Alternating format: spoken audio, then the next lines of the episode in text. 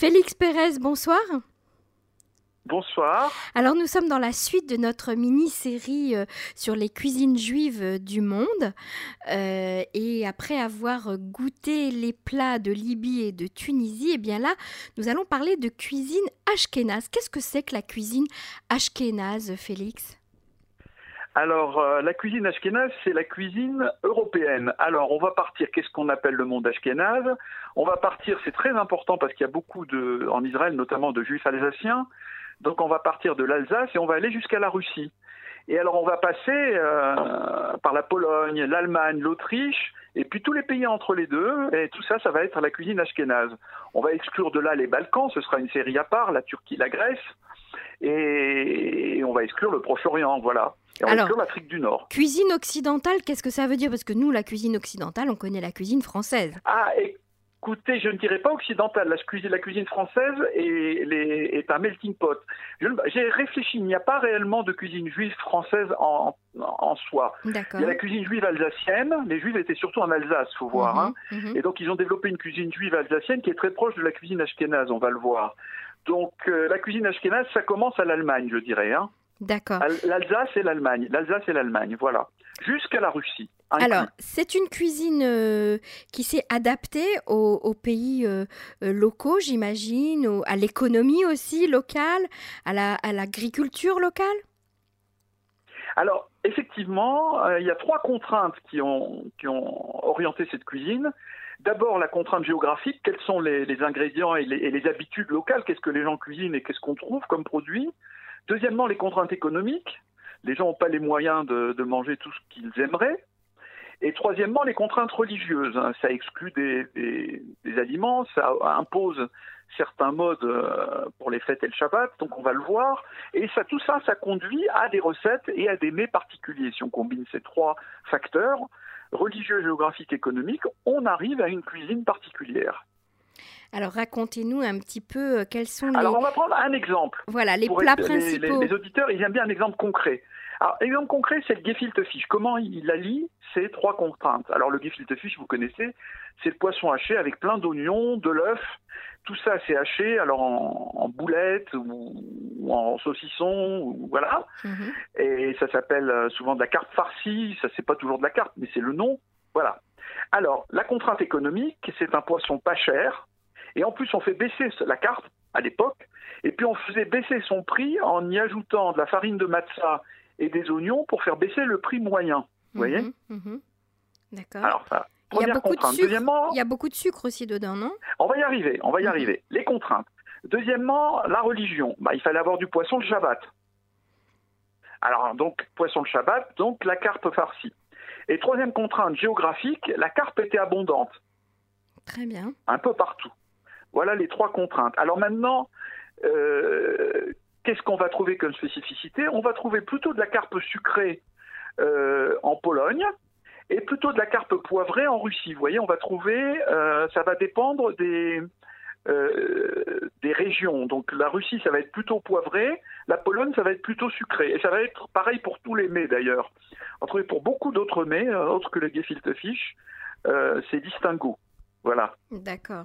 Donc en fait, la carpe farcie, enfin, le gefilte fish se retrouve partout, hein, dans tout le monde ashkénaze, avec des ah différences d'épices euh, plus ou moins, on va dire, différences de goût. Oui, alors ce qui est intéressant, les non-juifs l'ont au départ appelé la carpe à la juive parce que c'est vraiment un plat juif à 100%. Et on a appelé ça la carpe à la juive. Mhm. Et ensuite, c'est devenu un plat, c'est très intéressant dans, dans votre émission, c'est devenu un plat non juif par excellence, qui s'est toujours appelé la carpe à la juive et qui a été servie par les non-juifs, cette carpe à la juive, la veille de Noël notamment. C'était le plat de la veille de Noël et des fêtes en, Europe de l'Est. Et les gens servaient la veille de Noël la carpe à la juive. Incroyable comme ça. Incroyable. Ah oui, c'est. Et vous allez voir, on va, on va toujours voyager tout à l'heure avec les simples nouilles. Vous allez voir le voyage qu'on va faire dans l'espace avec les nouilles. Alors, euh, à part le, le, gefilte fish, la challah qu'on connaît tous, qu'on met sur la table de, de, Shabbat et que maintenant on a tous euh, adopté, euh, elle vient, elle vient de, du monde ashkénaze parce que dans le monde séfarade, on, on, ne faisait pas de challah sucré en tout cas, on faisait plutôt du, du pain qui ressemblait à du pain blanc. Oui, alors, oui, non, mais c'est assez voisin, on met un petit peu de sucre symboliquement il n'y a, pas vraiment de, spécificité. Le tressage, on faisait du tressage au Maroc aussi, on va y arriver. Non, je pourrais, je dirais pas. Alors voilà les spécificités. Il y a quand même des spécificités. C'est que les non-juifs, ils faisaient beaucoup de rôti pour les dimanches et fêtes, d'accord? Mhm, mhm. Les juifs, euh, le rôti, d'abord, on perd euh, de la graisse. La graisse, le, le, rôti, la graisse s'en va. Dans le bouilli, tout reste. Alors économiquement, euh, le bouilli est plus favorable, d'accord? Et deuxièmement, euh, rôtir Shabbat, euh, jour de fête, c'est Shabbat chez nous. Rôtir Shabbat, ça marche pas. Mm-hmm. Shabbat, on doit rester sur une plaque. Donc, euh, on va trouver du bouilli chez les juifs pour les jours de fête et du rôti chez les non-juifs. Donc voilà une première différence.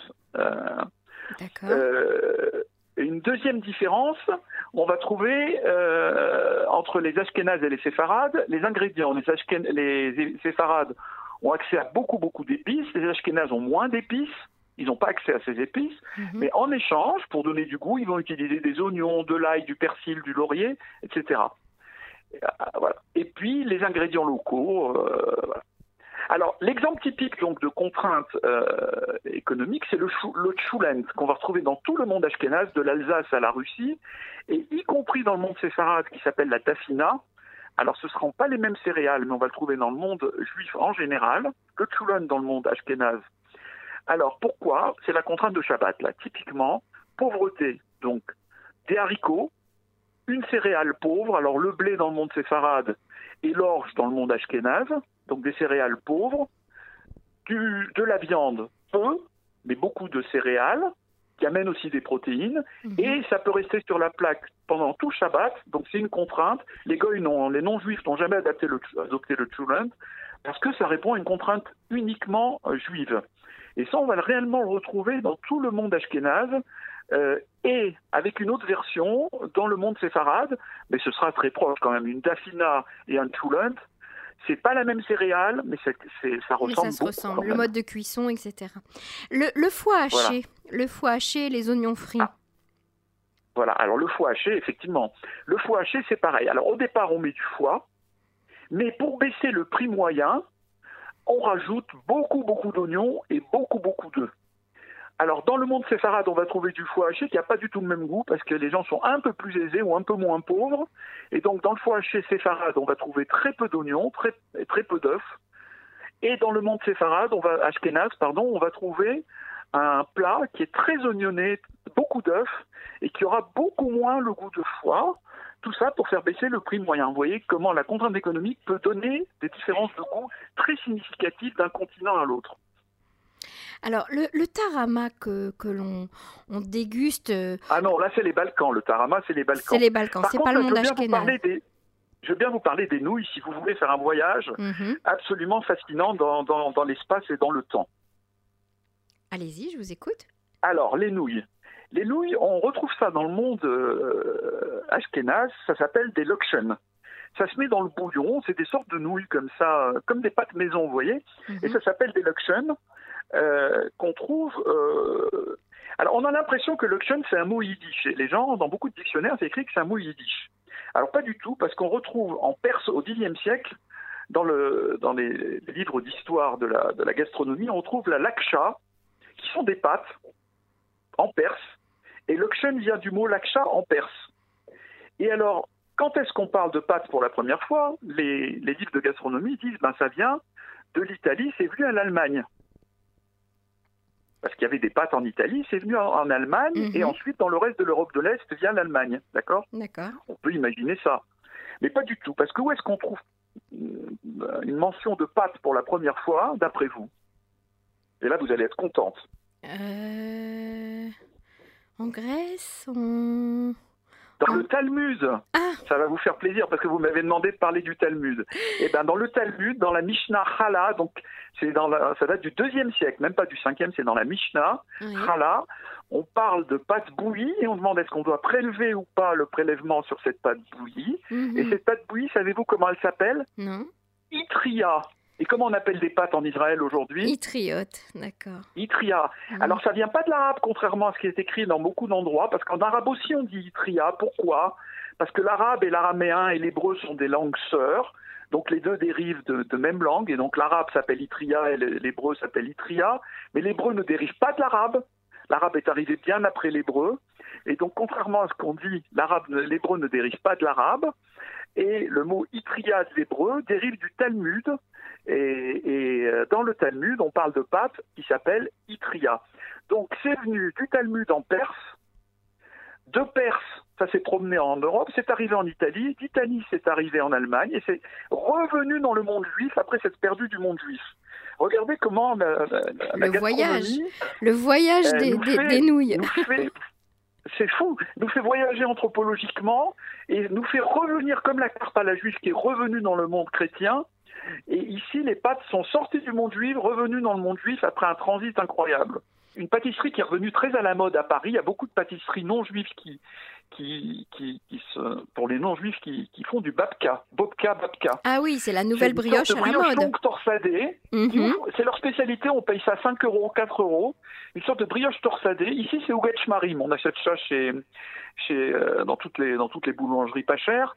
C'est une sorte de, de, donc de, de brioche torsadée remplie de chocolat, de pavot, de cannelle, euh, qui est devenue hyper à la mode. Alors le babka, originellement, c'est un gâteau qui est un gâteau euh, plutôt gonflé, une sorte de, gros gâteau bien gonflé, qui était servi par les non-juifs à Pâques et les jours de fête.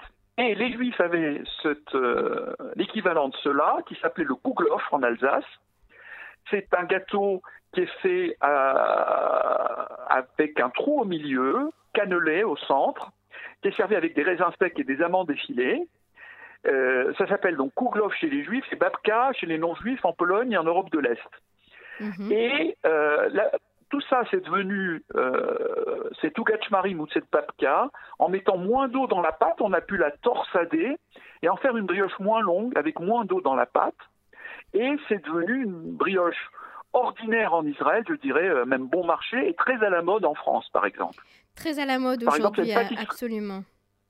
Il y a une pâtisserie dans le 14e qui est la pâtisserie Zana, qui sert Babka Zana, qui est branché à un article dans le Figaro et un autre, dans un autre journal sur eux. Et alors, on rejoint encore la cuisine tunisienne parce que c'est le fils de Murazana qui est l'auteur d'une des bibles de, la cuisine Tout tunisienne. à fait. Un très beau livre, absolument. Alors, Félix, le, gâteau de pâte euh, que, que l'on mange aussi à la table ashkénaze, qui est un peu sucré, euh, quelle est son origine, puisqu'on parlait des nouilles? Le gâteau de... Ah, le Kugel. Ah oui, oui, tout à fait. Alors, le Kugel, il a deux versions. Le Kugel, il y a deux versions. Alors, c'est des pâtes avec de l'œuf, donc c'est un gâteau bon marché, mais il a deux versions. Il y a le Kugel de pommes de terre, où c'est des pommes de terre râpées avec de l'œuf et on mange ça en salé. C'est une sorte de... Oui, c'est très bon marché, hein. c'est très dense. Et c'est l'apéritif, euh, on trouve ça dans tous les kidouches ashkénazes, dans les synagogues ashkénazes en Israël. Et puis le Kugel en sucré, pareil, alors c'est des pâtes pareil, avec du sel, du poivre, du sucre, euh, beaucoup de poivre et de sucre. Et, c'est pareil, c'est des, des, gâteaux extrêmement bon marché. Euh, et bourratifs. Et, et, bourratif. Alors voilà, c'est. alors il y a un des plats, un, des plats importants dans l'Europe, c'est la choucroute. On la trouve chez les goïms, chez les non-juifs et chez les juifs en Alsace. Et dans tout le monde non-juif, c'est la choucroute.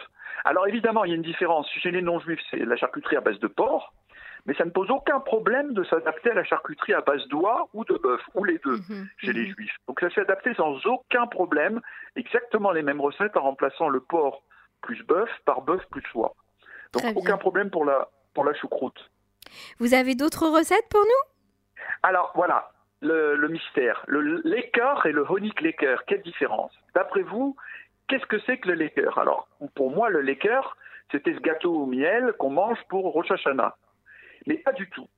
Le Laker, c'est une génoise, c'est une pure génoise, et ça s'appelle le Laker.